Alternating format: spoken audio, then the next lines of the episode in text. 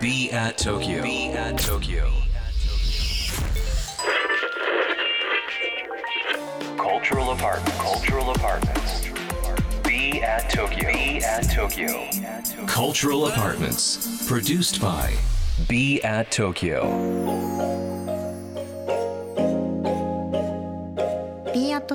プロジェクトマネージャーのパクリナです東京からまだ見ぬカルチャーを生み出すためのラジオプログラムカルチャールアパートメンツプロデュースドバイ b アット東京今週はゲストに Z 世代を代表するグローバルアーティスト歩夢今津さんをお迎えしております本日もよろしくお願いしますよろしくお願いします。公開収録を、まあ、ラホーで6階ビアットスタジオでしていますがはい。素敵な光景ですねこのスタジオの外にたくさんのファンの方がお越しくださっていていや本当に嬉しいです。なんか本当にライブでしかあのファンの方たちと会えない。はいそうこういう形で会えるのはすごい嬉しいですし、はい新鮮です。ありがとうございます。いやあのちょっと私もたくさんのファンの皆様の前で会話させていただくことに非常に緊張しておいるんですが しっかりと皆様がね聞きたいことはい。ラジオの向こう側でもっと聞いてよってね思ってくださってる方もいるかと思うので、はい今日ももう深いところまでたくさん聞いていきたいと思いますはい。よろしくお願いしますお願いします。はいでは早速今気になっていることってズバリありますか？そうですね。自分の中で気になっていることはその音楽業界の話なんですけど、そこがなんかすごいあのいい流れになってきてるなはい。いい形に変わっていってるなっていうふうに思ってます。はい。それはやっぱりこうなんか SNS の普及とかでなんかいい方向に変わってるなだったり。そうですね。あのやっぱり SNS だったり多分今だと TikTok、でそのやっぱり人がシンプルにいいなと思う楽曲が、えっと、すごいチャートインしたりとか、そういうなんか時代になってきたので、うんうん。なんかそこは本当にあのいい曲がうん。その評価されるっていうのはすごいなとうん。思います。確かに。なんかちょっと前まではまあうん。バズってうん。すごい盛り上がってうん。少し落ち着いてだったけど、今なんか一回バズったらもうずっと人気が続いてるイメージが私ありますね。そうですね。やっぱりうん。アプリでバズ,、まあ、バズったものうん。がそのやっぱりチャートインするっていうこと自体が多分本当にすごいなと思って、なんかそうですねその勢いだったりうん。はやっぱり本当にすごいなと思います。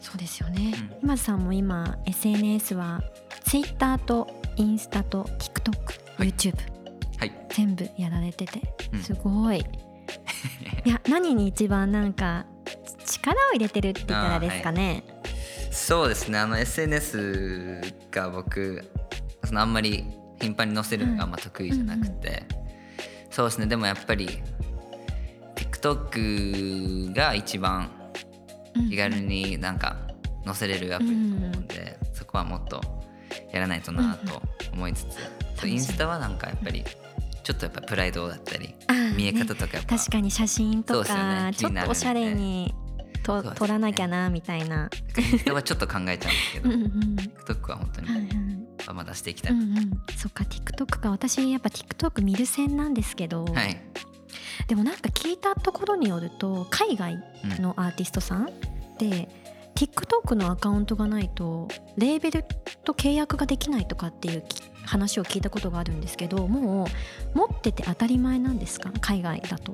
いやでどうなんですか。いやでもやっぱりその音楽業界だったりそのエンターテインメントの世界でやっぱり SNS って本当に今一番もあの勢いがあってすごい大事なものとされてるんで、うん。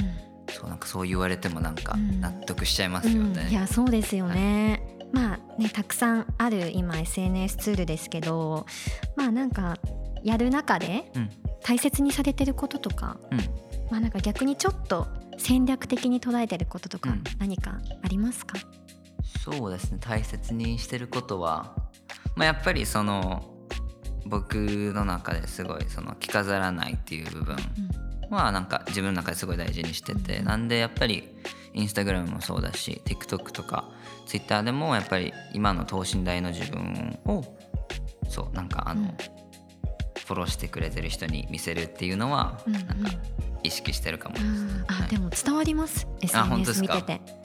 よかなんか本当に今日初めてお会いさせてもらったんですけどイメージ通りというか。あ本当ですか、はい、だから SNS で発信されてることも本当にありのままの姿なんだなっていう。だからやっぱなんか好感が持てるというかなんでしょうね。やっぱ今の時代一番大事なのかもしれないちょっと私もなんか最近おしゃれな写真あげなきゃみたいな葛藤があったんですけどもありのままの いやそうです。いやでもありますよね葛藤は、はい、思います、うん。うんまあ、今津さんね21歳今年。はい。まあ、世間でいうところの Z 世代っていうんですよね、うん、まあ、Z 世代って何っていう方もいるかと思うのでちょっと簡単にご説明なんですけど、まあ、世代分類を指す言葉なんですけどだいたい1990年の半ばから2010年代生まれの方を指すみたいで、まあ、アメリカで使用されているジェネレーション Z の訳語っていうことなんですけどまあその今津さんこの Z 世代ご自身が Z 世代だと思うんですけど、はい、なんかどんな風に思われてたりするのかなってちょっと聞いてみたいです。はい、そうですね。あのあの Z 世代っていうのを全然あの意識してなくてで僕がその Z 世代に入るっていうのを言われてから、うん、Z 世代っていうのに、うん、あの Z 世代っていう言葉を知,、知りましたね。はい、はい、であの今そのジェネレーション Z って言ったんですか、多分それで今なんかピンときたんですけど、はい、そうアメリカではジェン Z って言います、はい、あのジェン Z ジェネレーションの頭の3文字、はいはい、GEN、はいはい、で ZZ ジェン Z ジェン Z って言ってますね。よく考えれば。そうなんですね、はい、それ今気づきました。そっか。じゃあまあ向こうでも結構世間一般的に使われる言葉として、ね、若者の中でも。そうですね、多分普通にもう使われてる言葉なんですけど、僕が多分あんまり知らなかっただけかもでもその知らないって結構それが Z 世代らしいですよ。あ要は自分をかなんかこうカテゴライズにあんまり興味がなかったりとか、ジャンルジャンルでとか、はいはい。はい、ボーダーラインがなかったりとか、うん、でも確かにねあのなんかこう古い定義を、うん、にかこう縛られない,、なんか新しいものをどんどん取り入れるって、多分ちょうど今の、まあ、10代後半から20代前半の方多いんじゃないかなって思うんですけど、うん、なんかまさにそうなのかなって私はなんかいろいろお話ししてて思いました。そうですね。まああのまあ僕は本当に常になんか新しいことをしたり、うん、そうなんか何をお客さんが何を求めてるかだったり、うん、っていうのをやっぱりずっとテーマに、うんうん、あのやってるっていう部分はあるんでそうですねなんかいい意味で多分自分をなんかカテゴリーに入れないっていうのは、なんか無意識のうちにやってるのかもしれないですね。はい。はい、素晴らしい。私はじあのちなみに一つ上のミレニアム世代とミレニアム世代、はい、言います 私もねあまりカテゴライズ、そんなに気にしたことなかったんですけど、まあなんかいろんな世代に憧れもあるし、ね、自分がこうだってあまり決めつけない方がなんか人生楽しく生きていけるのかななんて。いやそこは本当に間違いない。と思います、はい、きました、はい、 Cultural Apartments produced by B at 東京。本日は今津さんにご選曲をお願いします。はい。それでは聞いてください。歩む今津でフユーム B アット東京。